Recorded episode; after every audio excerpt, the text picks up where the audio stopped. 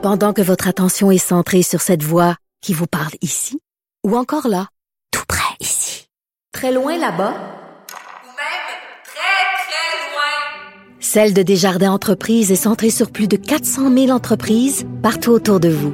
Depuis plus de 120 ans, nos équipes dédiées accompagnent les entrepreneurs d'ici à chaque étape pour qu'ils puissent rester centrés sur ce qui compte, la croissance de leur entreprise.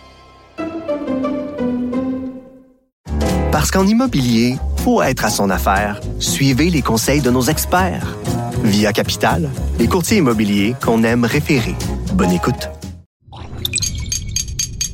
Cube Radio. Cher public, nous vous invitons à prendre place confortablement et à fermer la sonnerie de votre téléphone cellulaire. En cas d'incident, veuillez repérer les sorties de secours les plus près de vous. Bon divertissement. Un, deux, un, deux.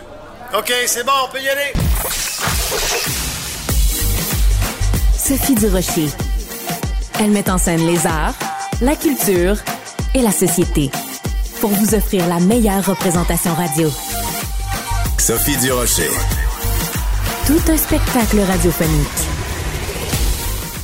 Bonjour tout le monde, j'espère que vous allez bien. Vous êtes peut-être des amateurs de séries qui se passent euh, en prison. Alors, vous avez peut-être suivi euh, Unité 9, vous avez peut-être suivi Orange is the New Black et peut-être que vous vous faites une idée de la façon dont ça se passe en prison. Ben, mon prochain invité, lui, il a passé huit mois à la prison euh, de Bordeaux. Il purgeait euh, une peine. Il avait été condamné à deux ans de prison pour fraude. Il a été libéré au tiers de sa peine. C'est l'ex-animateur de radio Mario Lirette que j'ai le grand plaisir d'avoir euh, avec moi aujourd'hui à l'émission. Bonjour Mario. Bonjour, ma belle Sophie, la papesse, quand même. La papesse, faut pas exagérer. Ben, alors toi, je vais t'appeler le pape de la radio. Mario, euh, donc, euh, à, l'âge vénérable de 71, 72 ans à peu près. Tu as Bientôt, pas bientôt.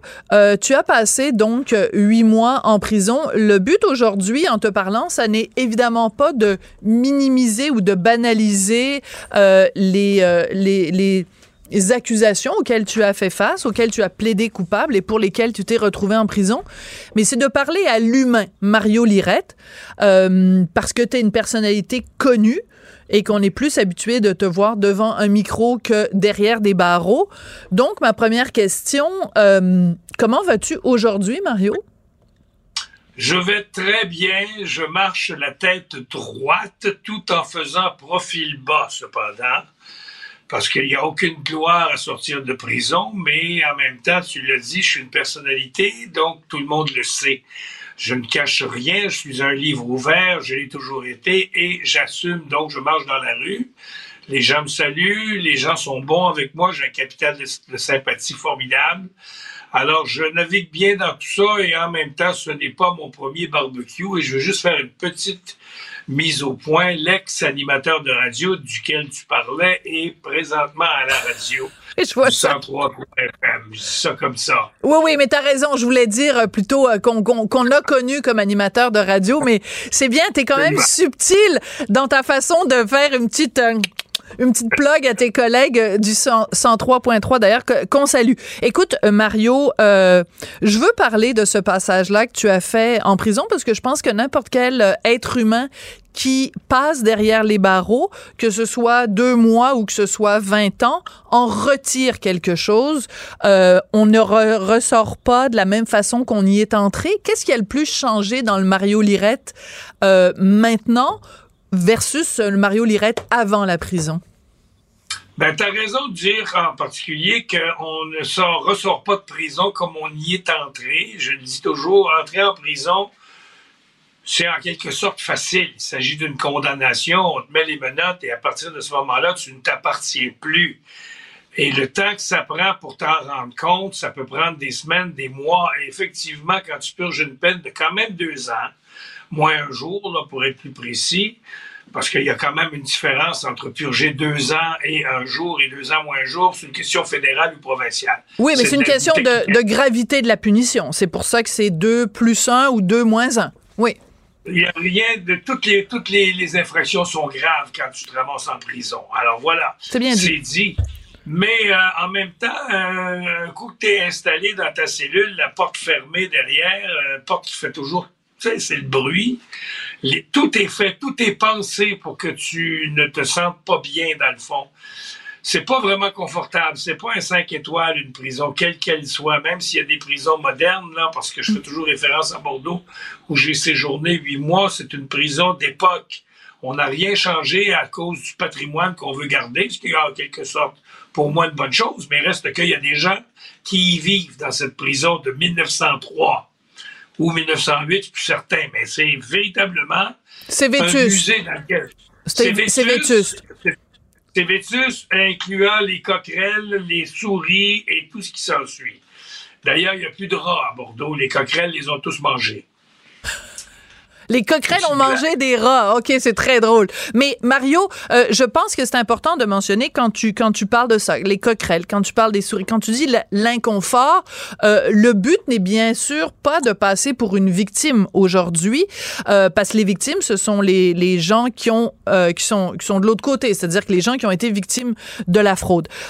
Euh, par contre, euh, euh, je pense que c'est important aussi ce que j'entends dans ce que tu dis, c'est que parce qu'on entend souvent ça dans le grand public, ah la prison c'est un 5 étoiles, puis il y a bien des vieux, puis il y a bien des sans-abri qui aimeraient ça être en prison plutôt que d'être dans un CHSLD par exemple. Toi tu dis non non non, attendez deux secondes là, c'est pas euh, c'est pas le club Med là. Tout à fait, tu l'as bien résumé et j'allais le dire. D'abord, la prison, c'est un endroit où tu entres relativement facilement. On te fout dans la cellule, on te met les menottes, on te fout dans la cellule, on te fait une fouille à nu, et- etc.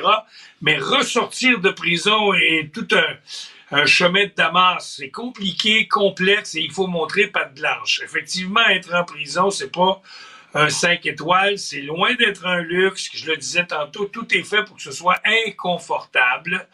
Donc, le lieu même de c'est exigu, une cellule, là, je pense que c'est 12, 12 mètres cubes, si on fait le calcul, là, en gros. D'ailleurs, j'avais déjà demandé à un gardien de prison, ça va vous donner une idée, quel- combien de mètres cubes y a-t-il dans ma cellule? Il m'a dit, je ne sais pas. Premièrement, c'est pas un cube. J'ai dit merci. Je l'ai mesuré moi-même. Il y a 12 mètres cubes dans une cellule, la porte se ferme, puis elle se barre de l'extérieur, parce que j'avais fait l'erreur de dire je m'en retourne dans ma chambre, alors que Et- les, les habitués m'ont bien fait comprendre que Charlie, c'est pas une chambre. Ma chambre se barre de l'intérieur, ma cellule de l'extérieur. Oui, non, c'est ça. pas- C'est pas une chambre d'hôtel. Mais tu parles des Voilà. gens qui étaient en prison. Comment, comment ils t'ont perçu? Est-ce qu'ils te connaissaient? Est-ce qu'ils savaient qui était Mario Lirette? Est-ce que tu as eu le droit, entre guillemets, à un traitement de faveur? J'ai eu droit à un traitement, mais pas de faveur, je dirais. D'abord, j'étais attendu, médiatisé. C'est les gardiens qui me l'ont fait savoir. Les gardiens étaient beaucoup plus groupies, entre guillemets, que les prisonniers eux-mêmes. Est-ce qu'ils t'ont fait signer des autographes? On m'a demandé de signer des autographes. J'ai refusé de signer des autographes. Je trouvais pas le lieu adéquat pour signer d'autographes puis faire, faire, faire la vedette, jouer à la vedette. C'est pas vraiment l'endroit. Je purge une peine comme n'importe quel autre prisonnier et j'ai été condamné. Je reconnais ma, ma peine et puis je fais profil bas. Il n'était pas question de jouer à la vedette. Mais ce que je voulais dire tantôt, c'est que la prison fait réfléchir. Oui. Et ça, on s'en rend compte au fur et à mesure qu'on séjourne en prison. Les premiers mois, bon, t'es toujours en calvaire parce que tout le monde est en calvaire. C'est pas de ma faute, euh, je suis pas vraiment responsable, c'est lui qui a commencé, c'est pas vraiment un gros crime, je méritais pas tant, il y a toujours des excuses. Puis il y a surtout beaucoup de, de, de, de comptables en prison. J'entends, et c'est pas de blague dans le sens où les gens calculent leur peine. Tu vas faire tant de jours, tu vas faire le tiers, ça équivaut à tant de mois. Le double, la moitié, le tiers, le sixième, le, le huitième, le trois quarts. Il y a plein de comptables, il y a plein d'avocats qui vont t'expliquer comment fonctionne le système. Il Tout le monde, tout est un spécialiste. Tout le monde est un spécialiste tout d'un spéci- Il y coup. a beaucoup de pharmaciens en passant en prison qui connaissent toutes les pilules par cœur. Ils peuvent Mais- te dire si celle-là à gel, celle-là à l'ardor. Mais les premiers mois, t'es perdu, tu cherches tes repères, euh, tu fais profil bas pour ceux qui sont pas habitués, comme moi. Il y en a d'autres qui rentrent, qui sortent qui s'en viennent là comme s'ils revenaient au chalet la fin de semaine, là. Hein? Ils rentrent avec du stock en passant, souvent sont plugués, entre guillemets. Le terme plugué veut dire s'insérer dans le rectum du stock. De la drogue. Bon appétit à tout le monde qui est en train de manger. Mais Mario, est-ce qu'il y a des moments où. Désolé, mais c'est ça la Mais pas réalité de la grave. prison. Il y a pire, et il y a pire que ça. Et il y a pire, ben oui. il faut il faut t'habituer, dans le sens où tu es là pour y rester. Tu n'en tu sortiras pas.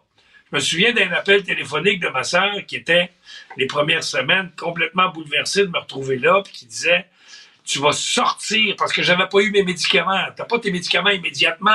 Ils sont pas à ton service en prison. C'est pas un hôpital, c'est Mm. pas. C'est loin d'être un hôpital. Ça devrait souvent. Il devrait y avoir des soins psychiatriques en passant parce qu'il y a beaucoup de maladies mentales qui s'y retrouvent. On, lance les gens pêle-mêle dans la même dans la même aile, si tu veux, là où j'habitais, une aile d'entrée pour rénover, donc Vétus, tout ça. Mais ça, c'est un autre débat parce que effectivement, on, on retrouve là toutes sortes de personnes, des habitués, des non-habitués, des sans-abri, des malades mentaux, des psychiatrisés, des blessés, des tueurs, des, des gens malhonnêtes, des gens qui, à qui tu ne dois pas faire, des gangs de rue, des, enfin, il y a de tout. Le temps de t'habituer, le temps de prendre le, le, le pouls, Hmm. tu finis par réfléchir. Tu te dis au début, ben, je mérite pas ça. Puis après un mois, deux mois, trois mois, tu as pris le rythme, tu finis par te dire, ben écoute, donc, tu regardes alentour de toi, il y a des vrais criminels. Puis toi, t'en es un vrai criminel aussi, puisque tu es avec eux. Il faut que tu acceptes.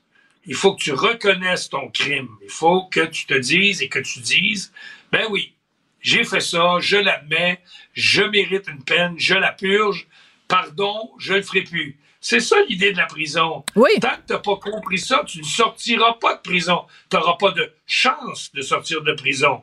Quand les gens entendent ça sort au sixième, ça sort au tiers, ça sort aux deux tiers, attention. Quand tu fais, tu demandes, tu demandes une permission préparatoire à une sortie Hein, une, une sortie euh, qui est surveillée, de, sortie, surveillée.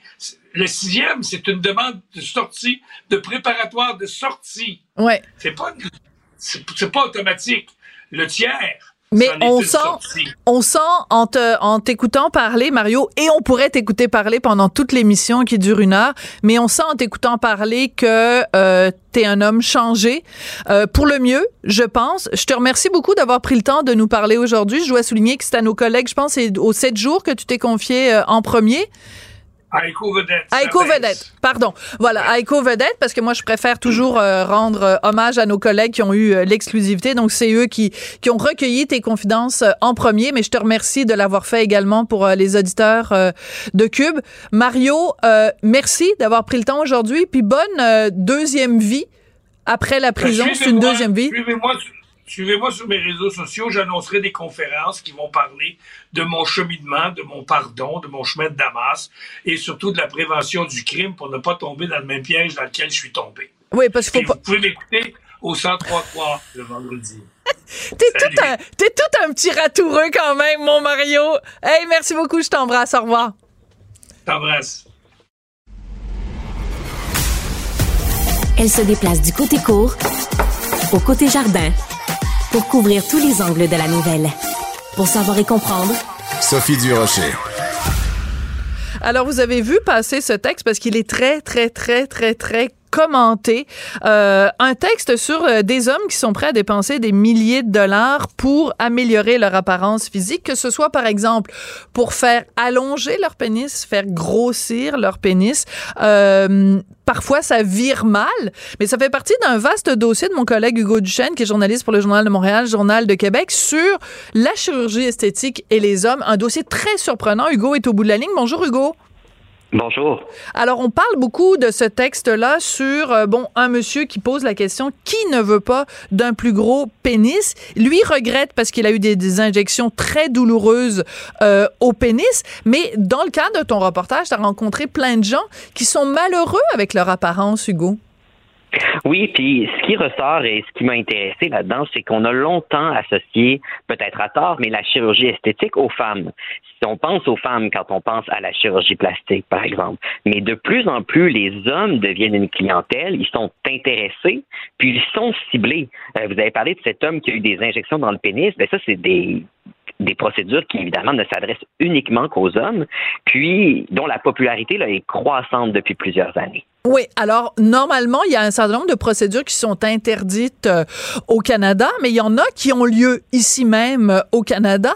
Comment on fait pour s'assurer, Hugo, que euh, tout le monde ne vive pas la même chose que ce Montréalais, là où ça a été extrêmement douloureux et, et en fait, lui, il l'avait fait au Mexique. les gens sont, on a l'impression que les gens sont prêts à tout, Hugo.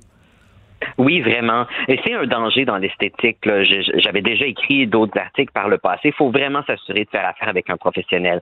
Quand on va au Mexique, par exemple, euh, souvent quand on parle d'injection, c'est de l'acide hyaluronique. Il y a différents produits qui existent, mais il y a surtout différentes qualités, différentes conditions dans lesquelles le produit est gardé. Et donc, c'est pour ça que les résultats peuvent être assez désastreux si on fait faire ça.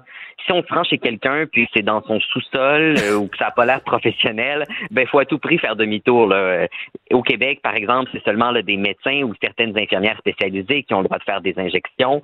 Euh, puis il faut on peut s'assurer que le produit qui nous est injecté, par exemple, on peut demander la marque puis on peut valider qu'il est approuvé par Santé Canada. Oui, non, c'est important. Puis comme vous le dites, bon, c'est sûr que si quelqu'un le fait dans son sous-sol, mais des fois, ça l'apparence, en tout cas, d'être quelqu'un de sérieux. Mais au-delà oui, de... Oui, il y a l'appât du gain. Il y a beaucoup en esthétique de gens qui vont commencer à l'offrir. Ça peut facilement devenir mêlant. Donc, c'est pour ça qu'en effet, il faut poser plus de questions que moins. Puis si la personne nous propose un prix qui est deux fois moins cher que celui qu'on a payé par le passé, ben, il faut aussi se poser des questions. Voilà. Alors, bien sûr, les gens cherchent à faire des économies. En même temps, il y a plein d'hommes qui sont prêts à mettre beaucoup de sous. Alors, dans les autres euh, textes qui font partie de votre série de, de reportages, Hugo, il y a par exemple euh, des gens qui se font enlever euh, de la poitrine, c'est-à-dire des hommes qui ont une poitrine trop protubérante, qui est plus proche d'une poitrine féminine, et donc ils font une réduction mammaire ou une gynécoplastie. Enfin, je me souviens plus trop du terme là. Gynécomastie, oui, c'est vraiment pour c'est pour aplatir, si on veut, les pectoraux. Là. Plusieurs hommes ont parfois les, les je sais pas comment dire, les seins, disons, c'est une forme un peu plus triangulaire. C'est quand il y a eu un développement excessif. Il y a toutes sortes de raisons. Là, ça peut être génétique, ça peut être à cause d'une prise de poids, euh, ça peut être à cause des stéroïdes anabolisants aussi qui peuvent donner une forme plus mhm. féminine là, aux pectoraux. Donc ça, c'est une des chirurgies qui est le plus, qui est la plus populaire chez ah les hommes. Ah euh, oui. oui c'est c'est une des plus il y a pas il y a aucune donnée au Canada ou au Québec malheureusement c'est c'est déplorable mais si on se fie sur les données américaines qui elles sont quand même assez bien comptabilisées par l'association nationale des chirurgiens plastiques c'est une des, des, cinq chirurgies les plus euh, les plus prisées par les hommes euh, il y a évidemment la rhinoplastie là, qui est la pour le nez qui revient très souvent mais il y a de plus en plus de, de, de chirurgies comme ça qui sont spécifiques aux hommes il y a par exemple des liposuctions pour définir les muscles abdominaux hmm. donc pour vraiment créer le le six-pack qu'on appelle, là, où certains disent la tablette de chocolat. La Cadbury, euh, ouais. des fois, on a beau passer des heures au gym, euh, selon notre physiologie, c'est pas toujours accessible, mais il y a maintenant des liposuctions faites pour définir ces muscles. Euh, la greffe de cheveux est aussi extrêmement populaire, surtout à l'étranger, que ce soit des gens de chez nous que, d'Europe, par exemple, la Turquie est devenue euh, la mecque de la greffe capillaire. C'est un peu ce qu'explore le dossier aussi. J'ai parlé à des Québécois qui se sont rendus là-bas pour avoir ces traitements-là. Quand vous avez parlé à ces hommes-là, Hugo, qu'est-ce que vous avez senti chez eux? C'est une insatisfaction, un manque de confiance en soi? Ou c'est plus une pression euh, de la société parce que dans leur profession, il faut qu'ils paraissent bien ou euh, une pression de leur conjointe ou une pression, par exemple, de, de, dans les publicités où on voit des hommes avec des corps parfaits. Ça, ça vient d'où? Qu'est-ce que vous avez senti, vous, Hugo? C'est un mélange des deux, je vous dirais, Sophie. C'est assez difficile. J'ai trouvé que les hommes qui, contrairement aux femmes peut-être qui ont recours à la chirurgie esthétique, euh, ont souvent peu de mots pour expliquer pourquoi ils ont fait ce choix-là. Mais c'est certain qu'il y a une certaine insécurité au niveau de la greffe de cheveux. Les hommes à qui j'ai parlé voulaient tout simplement pas être chauves. Euh, ils aimaient, pas, disons, le, se regarder dans le miroir en voyant leur crâne plus dégarni. C'est pas quelque chose qu'ils, voulaient, qu'ils souhaitaient, parce qu'il y a certains hommes qui vont simplement se raser et l'assumer. Dont eux, eux avaient les moyens et ont fait le choix de pas pas de pas aller de l'avant. Pour ce qui est, par exemple, euh, des, chirurgies, disons, un peu plus étonnantes pour allonger et grossir le pénis, ça vient d'une grande insécurité. Là. Les experts à qui j'ai parlé me disent que souvent, on, on a une idée sans doute fausse, propagée par la pornographie, les, les, les médias de ce qu'est la véritable taille que devrait avoir un pénis. Et puis malheureusement, là, on, on a des idées un peu déformées là, de ça. Là. Oui, déformé, c'est le cas de le dire, parce que c'est un petit peu, c'est un petit peu ce qui est arrivé à ce monsieur qui est allé au Mexique où son, il disait que son pénis ressemblait à un, à un, morceau de gingembre, puis on sait à quel point des morceaux de gingembre, parfois, ça peut s'en aller dans, dans, tous les sens. Alors, il y a une donnée très intéressante euh, qui va sûrement euh, passionner tout le monde. Euh, la longueur moyenne du pénis au repos, c'est 9,16 cm. Donc, si vous n'êtes pas dans le système métrique, euh, c'est 3,6 pouces. Alors, je sens qu'il y a beaucoup d'hommes en ce moment. Des... c'est une étude qui montre... Le, Au repos, là, les messieurs, là. Exactement. Ouais. OK, puis en érection, oui, que... 13, excusez-moi, juste, je veux juste donner l'information oui, au complet parce qu'il y a peut-être des hommes dans leur auto en ce moment qui sont en train de paniquer totalement ou des femmes qui sont en train d'appeler leur mari pour leur dire, coutons, tu m'as toujours menti. Bref, en érection, la moyenne, c'est 13,12 cm. C'est quand même très, très précis. Et euh, 5,2 pouces, ça, en érection. Ça, c'est la moyenne. Et euh, la circonférence, ben, c'est 9,31 cm euh, au repos. 3,7 pouces. Et en érection, euh, c'est quand même 11,66 cm la circonférence. Ça, pour ceux qui ne savent pas, la circonférence, c'est quand tu prends tout le tour. Bon, évidemment, il y a des collègues en régie qui sont là en train de sortir leur mètre à mesurer, mais euh, les mesures ont été prises, c'est important de le dire, de la base du pubis jusqu'au bout du gland. Ben oui, c'est là, là, que ça commence, puis c'est là que ça finit. Alors... Euh, mais c'est important, mais on, rigole, Hugo, mais c'est très important de publier ces données-là parce que ça nous donne une indication de ce qu'est la moyenne. Donc, il y a peut-être des gens qui vont se sentir complexés parce que elle est trop grande ou elle est trop petite. Reste que euh, le fait de montrer cette moyenne-là, ça réduit, ça aide à, à briser certains mythes quand même. Oui, puis plusieurs études sont malheureusement même biaisées parce que les hommes vont avoir tendance eux-mêmes à rapporter, disons, avec un petit peu d'ajout, la, la, véritable mesure. Ah ouais? Euh, L'étude que je cite dans le texte, c'était vraiment faite par des médecins eux-mêmes. Donc, c'est la plus fiable qu'on peut trouver. Euh, mais c'est important de le dire parce que pour ce dossier-là, j'ai quand même parlé à des sextologues là, qui voient que oui. dès le secondaire, c'est une insécurité ah! de jeunes qui vont se demander, qui ont peut-être vu justement de la pornographie, ouais. qui se demandent est-ce que je suis normal ou pas? Donc, je pense qu'il faut un peu remettre les pendules à l'heure à ce niveau-là. Absolument. Et on ne fera pas de mauvais jeu de mots ici quand on parle de remettre les pendules à l'heure. Euh, merci beaucoup, Hugo. C'est un, un dossier, euh, on fait des blagues, mais euh, c'est bien sûr pour essayer de cacher notre malaise avec euh, ces sujets, parfois tabous, mais, euh, mais c'est important d'en parler, c'est très sérieux. Et j'ai lu euh, l'entièreté de votre dossier qui est absolument passionnant. Donc, on encourage tout le monde à aller lire ça sur le site du Journal de Montréal et du Journal de Québec. Merci beaucoup, Hugo Duchesne. Merci. Pendant que votre attention est centrée sur vos urgences du matin, vos réunions d'affaires du midi, votre retour à la maison ou votre emploi du soir, celle de Desjardins Entreprises est centrée sur plus de 400 000 entreprises à toute heure du jour. Grâce à notre connaissance des secteurs d'activité et à notre accompagnement spécialisé, nous aidons les entrepreneurs à relever chaque défi pour qu'ils puissent rester centrés sur ce qui compte, le développement de leur entreprise. Parce qu'en immobilier, faut être à son affaire. Suivez les conseils de nos experts. Via Capital, les courtiers immobiliers qu'on aime référer. Bonne écoute. Sophie Durocher. Aussi agile qu'une ballerine, elle danse avec l'information. Émotionnelle ou rationnelle. En accord ou à l'opposé. Ici, les brasseurs d'opinion et de vision. Les rencontres de l'air. Alors l'autre jour, avec Christian Rioux, qui est le correspondant à Paris du journal Le Devoir, on parlait de ce fameux spectacle d'ouverture de la Coupe de rugby, euh, où euh, ben, les organisateurs s'étaient fait vraiment traiter de tous les noms de réactionnaires et de vraiment dépassés. Ben, Jean Dujardin, qui était au cœur de ce spectacle-là, il a répondu au cours des dernières heures aux critiques. On va en parler justement avec Christian Rioux. Bonjour Christian. Bonjour Sophie. Écoutez, Jean On est Dujardin. toujours surpris en écoutant vos émissions. Oui, parce que tout à l'heure, on parlait de la taille du pénis, mais écoutez, ça fait partie de la vie de tous les jours. Donc, on ne parlera pas, En effet. on ne parlera pas de la taille du pénis de Jean Dujardin, mais plutôt de la taille de sa baguette. Oui, voilà, en effet. Alors, que- que- qu'est-ce qu'il a répondu aux critiques, Jean Dujardin? Oui, écoutez, ça a pris quelques jours. Vous savez que bon, le, le spectacle qui, euh, qui montrait un Jean Dujardin en boulanger qui livrait son pain dans les années 50, Jean Mich, hein, on l'avait appelé euh, comme ça, et qui, qui manipulait euh, son pain comme un ballon de, de, de, de rugby, hein, un ballon, euh, ballon ovale, de, ce qu'on appelle chez nous le football, mais bon, ici c'est le rugby. Et donc, euh, euh, et donc, euh, c'est ramassé un tombeau d'injures, hein, pas partout, hein, dans Libération, dans Télérama, euh, sur 20 minutes, à, à certains, à certains endroits. Et, ça a pris trois jours après, à peu près à Jean Dujardin de, de réagir.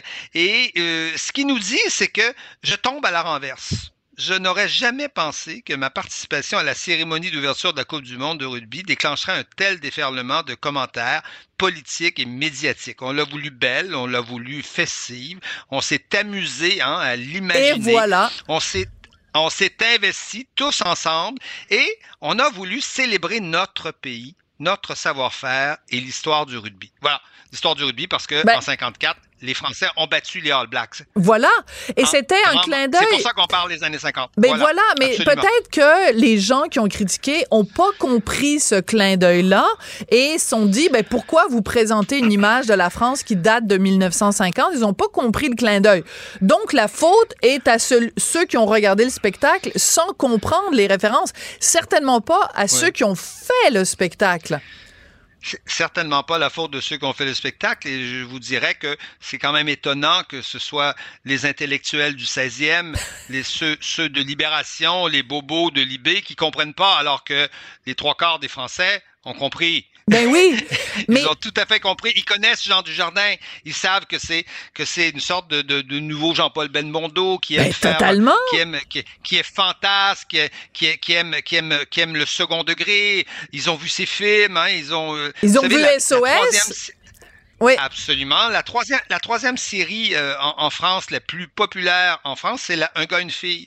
Avec Oui. d'ailleurs, euh, c'est marrant, avec un, un- avec euh, un, un achat, euh, un scripteur québécois, et puis Oui, oui. euh, et puis Jean. Dujardin qui joue là-dedans. C'est ça, mais c'est important de le mentionner parce que oui, c'est un monument, c'est important mais c'est pas tout le monde qui le sait. Donc, euh, la série de Guy Oui. Lepage, donc un gars, une fille, quand elle a été vendue à l'étranger, un des formats les plus populaires, c'est en France, et c'était Oui. Jean Dujardin qui jouait le rôle de euh, Et- de et- Guy Lepage, et c'est ça Oui. qui l'a mis sur la carte, comme on dit. Hein? Absolument, c'est ça qu'il a lancé. Exactement. Alors- Jean Dujardin a été lan- lancé par ça comme étant le le, un peu le, le français franchouillard qui aime Oui. qui aime le vin rouge qui aime qui aime ses potes ses copains Le français vélo. moyen. et mais mais oui mais qui en même temps euh, porte un regard de second degré là-dessus. Je veux dire c'est pas euh, Ben Jean oui. Dujardin prend pas ça au premier degré mais les Français sont pas cons à ce point-là. Ils prennent pas ça au second au premier degré. Tout le monde prend ça au second degré sauf les bobos du du du, Du 16e. voilà, Mais- mais- qui eux ne semblent pas comprendre le, le second degré. Mais, mais c'est intéressant parce que c'est vrai que quand on parle de euh, Jean Dujardin en France, c'est- je veux dire, c'est- un personnage mythique parce qu'en plus, c'est lui qui, en Oui. jouant dans The Artist, a récolté quand même un Oscar pour la France. Et alors, les Français l'adorent. Là, je suis sûre qu'avec Omar Sy, ça fait partie des, des personnalités les plus, les plus populaires en France. Alors, est-ce Oui. que euh, le- le fait que Jean Dujardin se défende, et j'adore quand il dit, ben, on a fait ça pour s'amuser. On a l'impression que le fait que ce, ce spectacle-là ait été dans la joie, dans le sourire, dans l'amusement, ça passe plus aujourd'hui. La gauche est rendue sinistre. Elle a perdu le sens de l'humour. Elle a perdu le sens de l'amusement. Elle boude son plaisir. Mon Dieu, envoyez-vous Oui. en l'air à gauche en France, là? Ça suffit.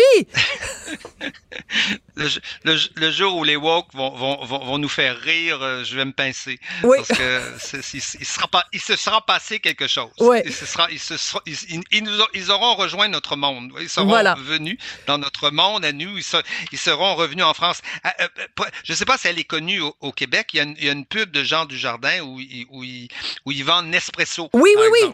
Et Ouais, c'est avec Georges Clooney. Bon, elle est fran- c'est le franchouillard fini. Et Clooney joue au James Bond. Ah, c'est très fait- Il drôle. fait n'importe quoi. Et il fait n'importe Puis il y a Camille pas. aussi. C'est voilà, c'est le bon franchouillard qui l'emporte et qui est qui, qui boit sa tasse de café, qui C'est la très savoure. drôle, ouais. C'est ça, c'est ça, Jean Dujardin, c'est le- la joie de vivre quelque part. Ouais. C'est une sorte de, de, de plaisir de France. Donc c'est la France très, c'est la France profonde quelque part. Et vous avez parlé d'Omar Sy, vous savez, euh, des propositions euh, euh, comme Omar Sy en a eu d'aller travailler aux États-Unis. euh, Jean Dujardin, je peux vous dire qu'il en a eu. Il en a eu des tonnes. Il est jamais, il est jamais allé. Et Jean Dujardin a jamais fait comme Omar Sy où il va aux États-Unis et il critique la France à, à l'étranger. Oui, il critique. Ça, les Français, il crache, ça- il crache et il méprise. Oui. euh, oui. Voilà, Ah, voilà, vous êtes gentil, là. J'étais poli. Oui, c'est ça. J'étais poli. Ne soyez jamais poli sur les ondes de Cube Radio. On aime ça quand ça grince, Christian. Laissez-vous aller. Ah, ça doit être à travers du devoir, alors je sais pas. Mais Donc, moi, je veux juste rapidement voilà. que vous me disiez la réaction à Jean Dujardin qui réagit aux critiques. Comment les gens ont vu le texte de Jean Dujardin? Écoutez, écoutez, tout le monde en France, euh, je veux dire 95% des Français sont d'accord avec Bon. Jean Dujardin. Pour eux, c'est pour eux c'est une évidence. C'est une micro polémique. C'est une Ouais. micro polémique comme la gauche est capable, l'extrême gauche même est capable d'en créer. Je suis sûr que les gens du Parti socialiste sont pas d'accord avec ça. Ouais. Et comme l'extrême gauche est capable d'en créer pour essayer de faire du buzz, pour essayer de, de, de montrer que la France est réactionnaire et nulle, euh, elle, elle, elle, elle pas de son époque, etc., etc. Mais écoutez, 95% des Français ne, ne, ne, ne, réagissent pas à ça. Ils sont du côté Ouais. de, de Jean Dujardin. Ils vont aller voir son premier, son prochain film ou son prochain épisode d'OSS euh, 117. Hein, parce que Absolument. Oui, j'avais dit SOS tout à Voilà. l'heure, mais c'est juste parce qu'on est vendredi, c'est bel et bien OSS OSS, 117. c'est OSS, Et il faut ça, rappeler voilà. aussi euh, son rôle dans le, le film de Polanski sur euh, l'affaire Dreyfus. Il était formidable et c'était vraiment à contre-courant parce qu'habituellement, il joue des rôles un peu loufoques. Et là, il jouait un rôle sérieux et il était très bon. Et c'est peut-être une des raisons pour laquelle une certaine gauche lui, une certaine gauche lui en veut, c'est qu'il a défendu Polanski. Et à son époque, il a- ben, évidemment, il était son, son comédien principal et il a toujours défendu, défendu euh, Polanski. Donc, euh, Attendez, attendez, parce que j'étais prêt- à- Mais j'étais Oui. prêt à vous laisser aller, mais je vais vous garder un petit peu, Christian, parce Bon, que là, vous venez de toucher à quelque Oui. chose de très. euh, c'est vrai que euh, il y a peut-être un peu de ça dans le dans cette animosité d'une certaine gauche envers Jean Dujardin. Ils lui ont pas pardonné un d'avoir joué euh, dans dans, dans dans ce film-là, et deux après la sortie du film, d'avoir défendu Polanski et, euh, Oui. et, euh, et le, le- le droit de Polanski à travailler. Très intéressant. Absolument, film qu'on n'a jamais eu le droit de voir au Québec. hein. C'est un le- scandale. J'ai écrit une chronique dans le journal pour C'est un dénoncer ça. scandale absolu. C'est un scandale C'est absolu. Un scandale absolu. Absolu, absolu.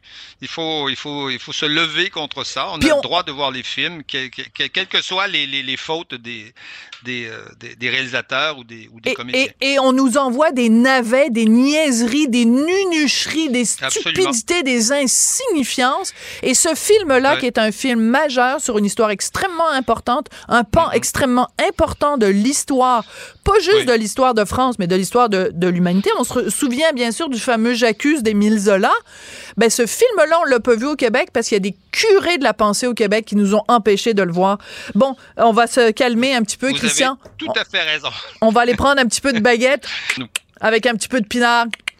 Ça va nous faire du bien. Merci, Christian Rioux. Vous êtes Voilà. correspondant à Paris pour le quotidien Le Devoir. J'y vais de ce pas. c'est ça, c'est vendredi soir chez vous. Merci. Christian. Sophie Durocher. Divertissante. Elle sait comment se donner en spectacle pour vous offrir la meilleure représentation. Moi, je crois beaucoup aux vertus du dialogue. Quand on pense différemment des gens, on s'assoit à la même table ou on s'assoit à deux côtés d'un Zoom ou d'un Team et on se parle à deux côtés d'un micro et on se parle. Quand on n'est pas d'accord, c'est comme ça qu'on règle les choses. C'est pour ça que j'ai trouvé, euh, euh, j'étais très contente que, euh, voyons, attendez deux secondes, que Joanie Pietra Coupa, qui est euh, rédactrice en chef du magazine Véro, mais qui est surtout l'auteur d'une lettre très intéressante dans le journal euh, aujourd'hui, euh, une journal, un, un texte d'opinion publié dans la section Faites la différence, qu'elle a accepté notre invitation de venir en parler aujourd'hui. Donc, Joanie, bonjour, ça me fait plaisir de vous voir. Bonjour. Alors, Joanie, vous co-signez un texte dans le journal qui s'intitule, bon, le texte, le titre est fait évidemment pour venir nous chercher. Vous dites la grossophobie, ça suffit. Là-dessus, je suis entièrement d'accord avec vous. Vous citez euh, une, euh, un sondage léger selon lequel ben, 50% des euh, Québécois pensent que les personnes grosses sont en mauvaise forme physique, sont inactives et mangent trop et mal. Êtes-vous en train de me dire, Joanie, que 50% des Québécois sont grossophobes? oui, absolument. Oui? OK. Ben oui, penser ça est, est, une pensée grossophobe. Et puis j'irais même jusqu'à dire que peut-être que les gens qui pensent pas ça le pensent envers eux-mêmes. Donc peut-être même sont, font, font de la grossophobie internalisée. Donc il y en a peut-être plus, mais, mais oui, c'est ce que j'affirme. D'accord. Alors, je veux juste qu'on s'entende que quand on prend un mot et qu'on met le mot phobie à la fin, ça n'est pas euh, inoffensif, hein, ça n'est pas euh, banal.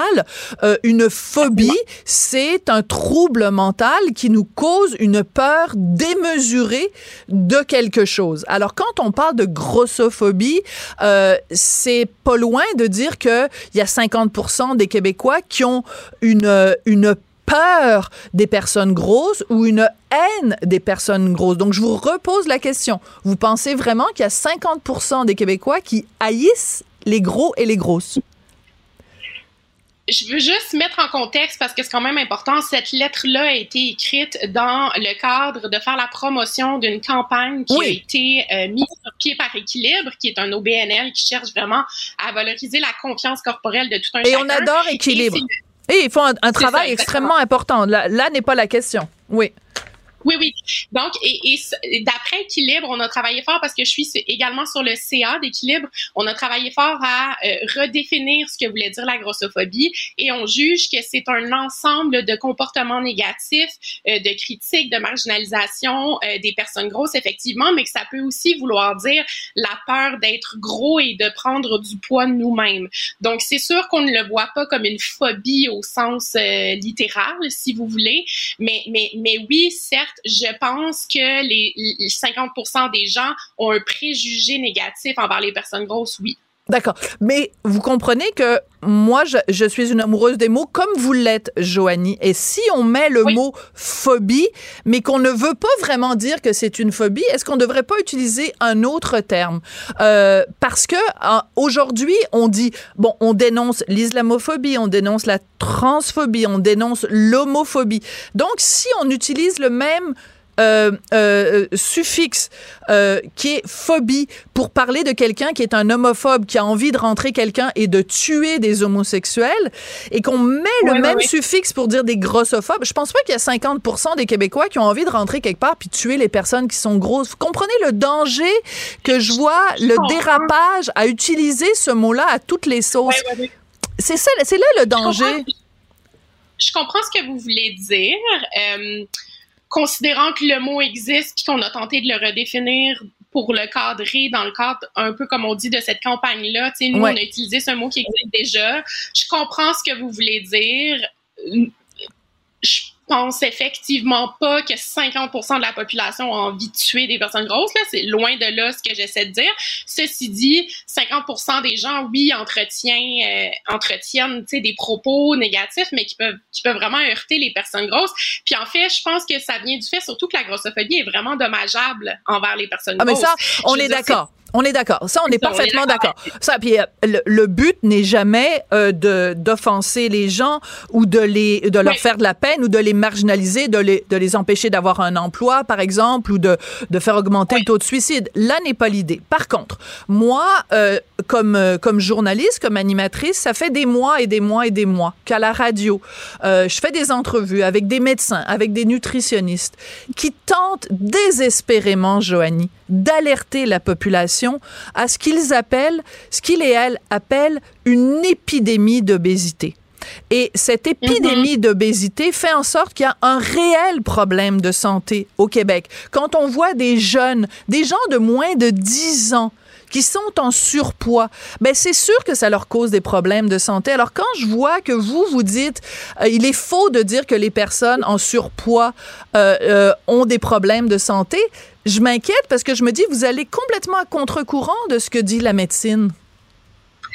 En fait, euh, de plus en plus de spécialistes de la santé à qui moi aussi j'ai parlé, euh, qu'on peut entendre sur le balado de l'UNI, qu'on peut lire de plus en plus dans les médias, euh, dans différents médias. Moi, j'en ai interviewé plusieurs dans le cadre de cette campagne-là, euh, que ce soit des épidémiologistes, des, des, pharmaciens, des médecins, s'entendent pour dire que oui, le poids peut être un facteur de risque au niveau de la santé, mais comme il n'est pas modifiable aussi facilement qu'on semble le penser, c'est pas, ça ne représente pas en fait, ce n'est pas le seul marqueur de la santé d'une personne. Il est faux de regarder une personne qui est grosse et de se dire cette personne, parce qu'elle est grosse, elle est en mauvaise santé. Il y a des personnes grosses qui sont en bonne santé, tout comme il y a des personnes minces qui sont en mauvaise santé. Ça, je pense qu'on peut s'entendre là-dessus.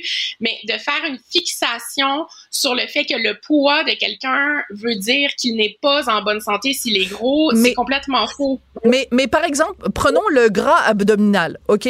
Euh, il y a des... Parler à un spécialiste comme Richard Béliveau qui est quand même, on ne remettra pas en question euh, les connaissances de pointe de Richard Béliveau en termes de prévention du cancer, par exemple. Il pourrait vous citer bien mieux que moi des dizaines et des dizaines d'études qui établissent une corrélation, c'est ça qu'on cherche en science, une corrélation entre le gras abdominal et certains types de cancers. Est-ce que vous êtes, vous remettez ça en question, Joanie? Pas du tout, et pas du tout. Ce que je dis, c'est qu'il y a différents facteurs. Le poids en est un. Il y en a plusieurs, plusieurs autres, des dizaines et des dizaines, et de fixer uniquement sur le poids pour taper sur le clou dans la tête des gens qui sont gros, alors que le poids n'est pas quelque chose qui se modifie aussi facilement qu'on le pense. C'est là que ça devient dommageable. C'est là que ça devient, ça joue avec la tête des gens. Ça peut mettre en péril leur santé physique et mentale parce qu'ils vont prendre des mesures drastiques pour essayer de correspondre à des standards de beauté ou essayer de, essayer de rentrer justement dans ces espèces de standards, se disant euh, bon, si je perds du poids, peut-être je vais être en meilleure santé. C'est pas aussi modifiable qu'on le pense. Ça, c'est important de le savoir. C'est pour ça qu'on a fait cette campagne-là qui, qui décrypte un peu ces mythes et ces préjugés-là. Oui. Je, je veux juste quand même encourager les gens à aller les écouter. Oui, oui, je alors j'ai écouté. Alors j'ai écouté le premier parce que c'est un, c'est le gros talk show, c'est ça? Donc j'ai écouté le premier épisode avec euh, Louni. Euh, et vous m'excuserez parce que j'ai vraiment pas de mémoire, mais cette animatrice humoriste qui est euh, très rigolote et c'est vraiment, c'est très bien fait. Voilà. Bon, alors elle est charmante, elle est tout ça. Et il y a une médecin qui est interviewée qui dit donc ce que vous dites, euh, c'est faux. Il faut pas faire de corrélation entre les deux, etc. Donc, c'est un point de vue, je le respecte, même si je le partage pas, je le respecte. Mais je, je, je vous pose une question très brièvement, Joanie. Comment on fait pour à la fois sensibiliser les gens à dire euh, ben il faut traiter les personnes grosses parce que c'est le terme que vous utilisez les personnes grosses avec respect et en même temps faire passer le message que on a un problème au Québec. Il y a plein de gens qui se retrouvent avec un problème de santé parce qu'ils sont en surpoids. Comment on fait cet équilibre-là pour faire un jeu de mots avec l'organisme? Équilibre? Écoutez, honnêtement, je pense que les habitudes de vie saines et le poids sont deux choses complètement différentes. Moi-même, je vis dans un corps gros et j'ai de très saines habitudes de vie. Je mange sainement selon une, alimentation intuitive, mais je mange sainement de façon variée, beaucoup de fruits et légumes, très variés, euh, et, et je m'entraîne au quotidien. Je suis quelqu'un qui vit dans un corps en santé, mais dans un corps gros aussi. Oui, mais vous êtes magnifique, Joanie, mais c'est comme si j'avais quelqu'un devant moi qui me disait euh, il faut pas faire de campagne sur les dangers de l'alcool parce que moi, ma grand-mère, elle a vécu jusqu'à 95 ans en buvant de l'alcool tous les jours. vous êtes magnifique, Joanie, mais vous êtes... Euh, c'est anecdotique, votre témoignage à la rigueur c'est gentil, mais en fait, je suis pas une exception. C'est pas ça que j'essaie de dire. J'essaie pas de dire euh, que, que, moi, je suis en santé puis que c'est rare. Ce que j'essaie de dire, c'est que c'est pas une exception. Je pense qu'il faut taper sur le clou des habitudes de vie. Il y a plusieurs études qui révèlent que de marcher au quotidien de 5000 pas et plus peut faire grand bien et prolonger l'espérance de vie. Là, il y a une étude qui a été reprise par le journal Le Devoir il y a pas longtemps, justement, qui disait ça. Là, ça, c'est différent. De faire ce physique, de bien manger, de bien s'alimenter, c'est autre chose que d'être gros parce que moi, je suis grosse quand même. Comment on l'explique? Et vous et moi, si on décidait demain matin d'ingérer les mêmes aliments et de faire le même sport, je vous jure qu'on n'aurait pas la même silhouette. C'est ça, parce qu'on le métabolise pas de la même façon. Ça, je le comprends. Joanie, j'ai adoré que vous acceptiez euh, notre invitation aujourd'hui. Je vous propose quelque chose. Régulièrement dans l'actualité, la grossophobie ou euh, l'obésité ou tout ça, ça va revenir dans l'actualité. Donc, je vous lance une invitation à vous accepteriez-vous régulièrement de revenir nous en parler pour qu'on puisse continuer ce dialogue-là, Joanie? Avec plaisir, avec plaisir pour en reparler avec vous. Oui. Je suis la femme la plus heureuse du monde. Félicitations pour le magazine Véro. Merci beaucoup, Joanie. Merci, au revoir. Sophie Durocher. Un savoureux mélange artistique de culture et d'information.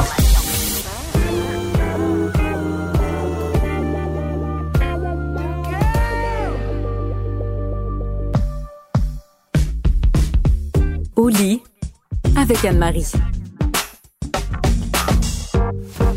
Si vous vous souvenez du film When Harry Met Sally, il y a une scène absolument extraordinaire euh, où Harry et Sally sont au restaurant et elle, euh, elle dit à euh, Harry, elle dit, ben, il n'y a rien de plus facile que de simuler un orgasme. Puis elle commence à faire ah, ah, et euh, il y a quelqu'un dans le restaurant qui regarde la serveuse en disant I'll have what she's having. Je vais avoir la même chose qu'elle parce qu'elle veut aussi avoir un orgasme. Donc tout ça pour vous dire qu'aujourd'hui on parle d'orgasme avec Anne-Marie Ménard qui est professionnelle en sexologie. Bonjour Anne-Marie. Bonjour Sophie. Quelle, quelle face on fait quand on a un orgasme? Ah, il y a tellement de faces qu'on peut faire quand on a un orgasme. Euh, je, trouvais ça tellement drôle comme sujet aujourd'hui. L'expression faciale durant l'orgasme, euh, c'est un sujet qui, qui nous concerne tous un peu à la rigueur parce que ben on fait tous une face quand on a un orgasme. J'ai pas envie de le savoir. Je me suis jamais filmée et jamais photographiée, donc je le saurai jamais. Mais est-ce que, par exemple, est-ce que les hommes et les femmes font le même genre de face? OK. Ben, il, faut savoir qu'il y a plusieurs expressions faciales qui viennent avec le fait d'avoir un orgasme parce que, ben, à la base d'un orgasme, c'est une accumulation de tensions suivie d'un relâchement. Oui. Ces tensions-là ne sont pas ressenties qu'au niveau des organes génitaux, c'est ressenti à travers tout le corps. Et, ben, ça vient impacter nos expressions faciales. Euh, pour répondre à votre question, est-ce que ça impacte les hommes et les femmes de la même façon? La réponse, ça serait non. Euh, donc, il y a une science derrière les expressions faciales orgasmiques et c'est extrêmement fascinant. Évidemment, euh, un orgasme, c'est quelque chose qui est très, très émotif. Hein. On ressent beaucoup d'émotions à travers l'orgasme. Il y a une notion de plaisir qui est associée à, euh, à la sensation physiologique. mais apparemment que, bon, il y a une étude qui a été publiée dans The Archive of Sexual Behavior qui a révélé, révélé que les femmes faisaient des expressions faciales plus intenses. Ah oui? Oui, que les hommes. Puis, ben, en plus, ben, ça rapporte des niveaux plus élevés de satisfaction sexuelle. Na na na na na na na na yeah goodbye. Voilà, c'était mon c'était mon, mon éditorial de la journée. Donc, euh, c'est plus intense pour les femmes? Ce serait plus intense pour les femmes parce que on a, on, puis c'est un peu social. Hein. Il y a quelque chose de, social autour de ça. Les hommes euh, sont plus susceptibles de retenir et de supprimer leurs expressions faciales pendant l'orgasme, euh, tout comme ils auraient cette susceptibilité-là aussi au niveau de leurs émotions. Donc, les hommes vont moins partager leurs émotions et donc vont moins partager aussi tout ce qui a trait au plaisir durant l'orgasme moi, j'ai envie de leur dire, mais ben, laissez-vous aller. Ben oui, maudite affaire. Franchement, arrêtez là, de vous retenir. Euh, euh, les différents types d'expressions faciales orgasmiques. Donc, il y a quelqu'un qui s'est installé puis qui a classifié ça. Moi, c'est il y a des gens qui ont des, des, des boulots dans la vie extraordinaires. Imagine, qu'est-ce que tu fais dans la vie, euh, Gérard? Ah, moi, j'ai classifié les expressions faciales orgasmiques aujourd'hui. J'adore ça. C'est ultra fascinant, mais il faut bien qu'il y ait des gens qui le fassent. Hein? Donc, c'est en 2011, il y a des scientifiques espagnols qui ont trouvé un moyen de, de, de contourner le problème de, de l'éthique, de dire ben là, comment on fait pour filmer quelqu'un pendant qu'il ou elle a un orgasme. Donc, ce qu'ils ont fait, c'est qu'ils ont analysé 100 vidéos de visages de personnes pendant l'orgasme qui ont volontairement téléchargé euh, leur visage sur un site web. Et ils ont, euh, ils s'en sont venus à la conclusion que euh, les gens qui atteignent leur apogée euh, faisaient généralement quatre expressions faciales. Donc, pour commencer, 92 ferment les yeux. OK. Ouais, c'est bon. de- donc, 8% des gens euh, ouvrent les yeux durant l'orgasme. donc, Excusez-moi, je vais, on- je vais rire quand je vais raconter ça à quelqu'un ce soir. Oui, alors je continue. Oui, c'est drôle. Ensuite, soit, là, maintenant, il y a plein de gens qui vont s'en aller, ils vont avoir des rapports sexuels ce soir, vont, vont regarder le visage de leur partenaire, c'est, ça va être pire. Oui. Euh, Ensuite, ensuite, 67% sont restés bouche bée. Donc, ah, va avoir un sentiment de surprise. attends, parce que c'est bouche bée, ça, ça veut dire qu'on a la bouche ouverte, puis des fois, OK, bon, c'est trop d'informations. Euh, on va passer rapidement euh, aux trois autres. On l'avait pas vu venir. Non, ben non, pas du tout. Oui. Ensuite, 48% ont froncé ou baissé les sourcils. OK. Ça, c'est pour ceux qui n'ont pas de Botox. Et 44% ont écarté les lèvres, qu'on dit. Ah oui. Donc, euh, on ferme les yeux, on est bouche bée, on fronce les sourcils, on écarte les lèvres et il, y en- il me semble qu'il y en avait un cinquième. Il n'y en a pas de cinquième, mais je peux par contre vous dire le duo euh, le plus courant de, de tous ces, ces, Oui. ces- c'est la mâchoire tombante et les yeux fermés.